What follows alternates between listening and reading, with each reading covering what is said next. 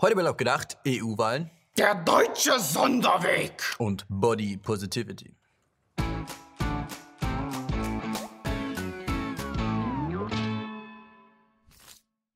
Jo, Freunde, wir haben wieder Post bekommen. Jede Menge Süßigkeiten. Passend zu unserem Thema Body Positivity. Nimm's gut.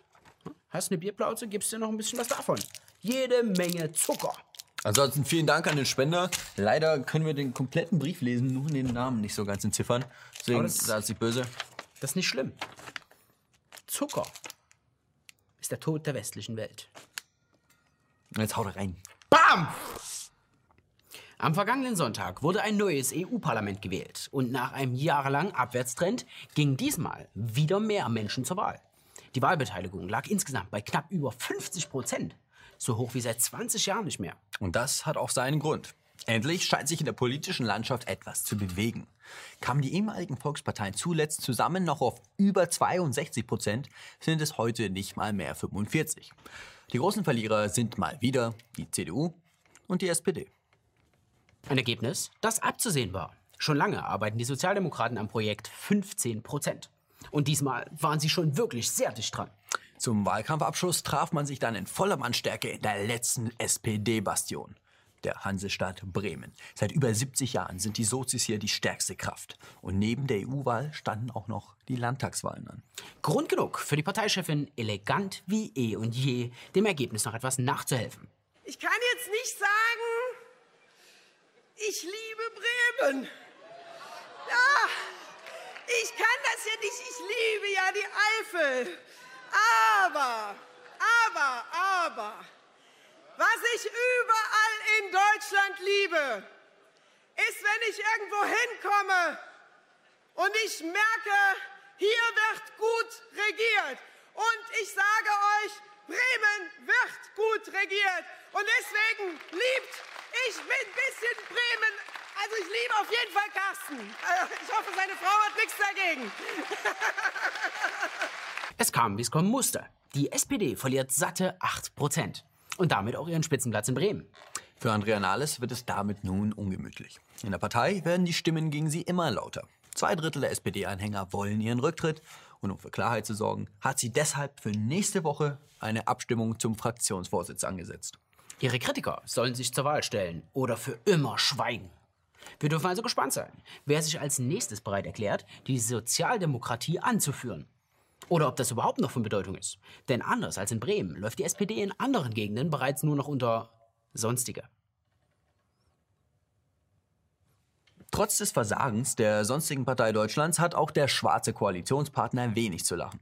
Die CDU verlor deutlich und steht nur noch bei 28 Prozent. Für Parteichefin Annegret Trump, Karen Boris. stehen die Schuldigen fest. Es sind vor allem die nach rechts gerückte junge, und junge Union und die sogenannte Werteunion. Ein Netzwerk aus Konservativen in der CDU. Die seien medial ziemlich präsent gewesen und hätten dadurch die Jungwähler verschreckt. Beziehungsweise das, was für die CDU als junge Wähler gilt. Alle unter 60-Jährigen eben.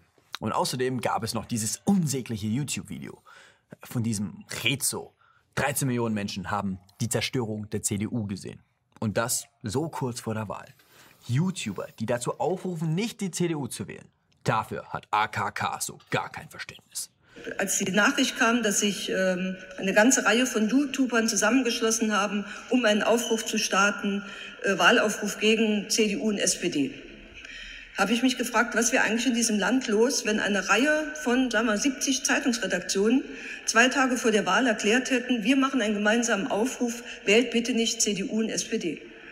Es wäre klare Meinungsmache vor der Wahl gewesen. Und ich glaube, es hätte eine muntere Diskussion in diesem Land ausgelöst.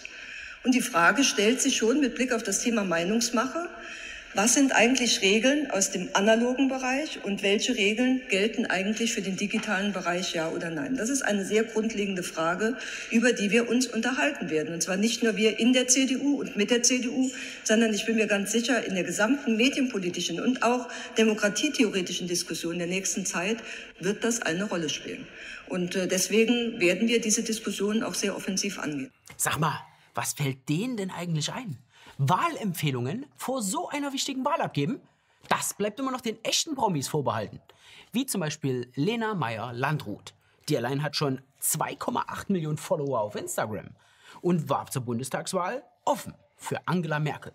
Tja, solange es einem nützt, ist die Welt noch in Ordnung. Doch weht der Wind aus einer anderen Richtung, zeigt sich AKK hilflos. Auf das 55-minütige YouTube-Video antwortet die CDU mit einer elfseitigen PDF-Datei. Da schlägt selbst Merkel die Hände über den Kopf zusammen. Und ihr Vertrauen in AKK als neue Kanzlerkandidatin schwindet bereits deutlich. Zum Glück fährt Kram-Karrenbauer dieses Wochenende zum Bilderberger Treffen in die Schweiz. Schwerpunkte sind die Zukunft des Kapitalismus und Social Media als Waffe. Vielleicht kann sie sich dort fit machen fürs 21. Jahrhundert. Nun wurde natürlich nicht nur in Deutschland gewählt. Auch in anderen Ländern kam es zu erstaunlichen und zum Teil folgenschweren Ergebnissen. In Griechenland etwa wurden Neuwahlen angekündigt. Grund dafür ist das desaströse Abschneiden der Regierungspartei. In Italien wird Salvinis Lega Nord zur stärksten Kraft. Le Pen überholt Macron in Frankreich und in Großbritannien liegt Nigel Farages Brexit-Partei klar vorn. In ganz Europa ist also ein deutlicher Trend zu erkennen. Nur die Deutschen gehen einen Sonderweg. Die größten Gewinner hier sind die Grünen. Aber wen haben die Wähler da am Sonntag eigentlich in die Parlamente gewählt? Wir stellen euch ein paar von diesen grünen Typen mal vor. Beginnen wir mit Anna Sophia. Sie sieht ein bisschen alternativ aus. Sonst wirkt sie wie das unscheinbare Mädchen von nebenan. Sie ist 22 Jahre alt und träumt von einer Welt, in der sich alle knuddeln und lieb haben. Sie trampt gerne, hat aber ein ungutes Gefühl. Aber wenn ihre Angst steigt, dann gewinnen die Rechtspopulisten. Anna-Sophia ist eine selbstbewusste Feministin und ernährt sich ausschließlich vegan. Auch wenn ihr Arzt dringend davon abrät. Aber die Schulmedizin, ah, die kommt doch eh von diesen alten weißen Männern. Sie findet Björn Sören ganz süß, aber ihr ist die Freundschaft mit ihm zu wichtig. Deshalb hat sie eine Affäre mit Murat von McFit. Björn Sören ist ein Feminist. Naja, jetzt nicht aus Überzeugung, sondern eigentlich wollte er sich nur an Anna-Sophia reinmachen. Und auch wegen ihr ernährt er sich vegan. Aber Anna-Sophia wünscht sich dann doch eher einen Mann, der auch mal sagt, wo es lang geht. In seiner Freizeit engagiert er sich noch als LGBT-Aktivist. Mit Anna-Sophia hat er deshalb neulich Transparente gemalt. Aber zu der Demo musste er dann alleine gehen, weil Anna-Sophia mit Murat in die Shisha-Bar musste. Ralf ist schon länger bei den Grünen. Er ist 42 Jahre alt und ebenfalls LGBT-Aktivist. Außerdem ist er leidenschaftlicher Kinderpädagoge, der gerne Kinder um sich hat. Ein Strafverfahren wegen Paragraf 174 Strafgesetzbuch wurde eingestellt. Aber Ralf hat daraus gelernt. Genau wie Fritzl geht er nicht nur zum Lachen in den Keller. Und dann gibt es da auch noch Monika. Sie ist 53, kinderlos und Studienrätin. Monika hat zwei Flüchtlinge aus Afghanistan bei sich aufgenommen und nennt sie meine Jungs. Ihren Kolleginnen erzählt sie immer ganz stolz, wenn ihre Jungs eine weitere grundlegende zivilisatorische Verhaltensweise gelernt haben. Aber das kommt leider nur sehr selten vor. Früher hatte Monika da auch noch zwei Katzen. Aber Ali mochte keine Katzen. Deshalb hat Monika die ins Tierheim abgeschoben. Man muss ja schließlich Prioritäten setzen. Sag mal, haben wir eigentlich noch irgendeine Person, die irgendwas mit dem Thema Umwelt zu tun hat? Hey, nee, leider. Nee, Mann. Die sitzen alle im Hamburger Forst und werfen mit ihrem eigenen Code um sich. Dann gibt es wohl bald eine Reik Anders Doku zum Thema Hambacher Forst. 90, 60, 90. Meutelmaße. Das war einmal. Heute heißt es, Fett ist fabelhaft. Oder etwas eleganter ausgedrückt, Body Positivity. Es hat eben nicht jeder eine Bikini-Figur. Frau steht zu den Extrafunden und feiert sich für einen ungesunden Lebensstil. Übergewicht ist eines der größten gesundheitlichen Probleme in der westlichen Welt und verantwortlich für viele Krankheiten. Aber schuld sind ja sowieso immer die anderen. Drüsenbedingtes Übergewicht, Stress im Beruf, Bewegungsmangel. Da geht man schon mal auf wie so ein Hefekloß. Aber anders sein ist eben das neue Schön. Man lässt sich gehen und widersetzt sich dem männlich dominierten Schönheitsideal. Wenn man dann mal wieder keinen Typen abkriegt, dann ist daran eben das Patriarchat schuld. Sie haben mir doch nichts getan. Doch, Sie haben mich gefoltert, Quack. Sie haben mir meine Pfannkuchen weggegessen. Dass auch anders geht, zeigt Josephine Descrant. Die 19-jährige Australierin war mit sich und ihrem Gewicht unzufrieden und nahm in nur zwölf Monaten 63 Kilo ab. Und so sieht sie heute aus. Heftig. Ihr Erfolgsrezept ist ihre mentale Einstellung. Sie hat ihren inneren Schweinehund überwunden und wird auf Instagram nun für ihre Verwandlung gefeiert. Und auch in Deutschland findet dieser Trend die ersten Nachahmer. Unter dem Motto, bewegt euch! Ja, Alex, beweg dich. Ich bin ein Mann und es ist eine Bierplauze. Yo! Schreibt uns in die Kommentare, was ihr macht, um fit zu bleiben. Ansonsten gibt es noch ein kleines Rätsel, Rätsel, Rätsel.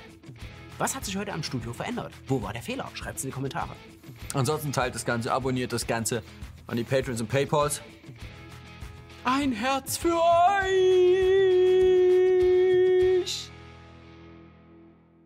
Vielen, vielen Dank an all die Leute, die uns jetzt schon unterstützen. So eine Sendung dauert zwar nur 10 Minuten, aber die Erschaffung dauert einige Tage mit vielen, vielen Leuten. Wenn euch die Sendung gefallen hat, könnt ihr unsere Arbeit natürlich auch gern supporten.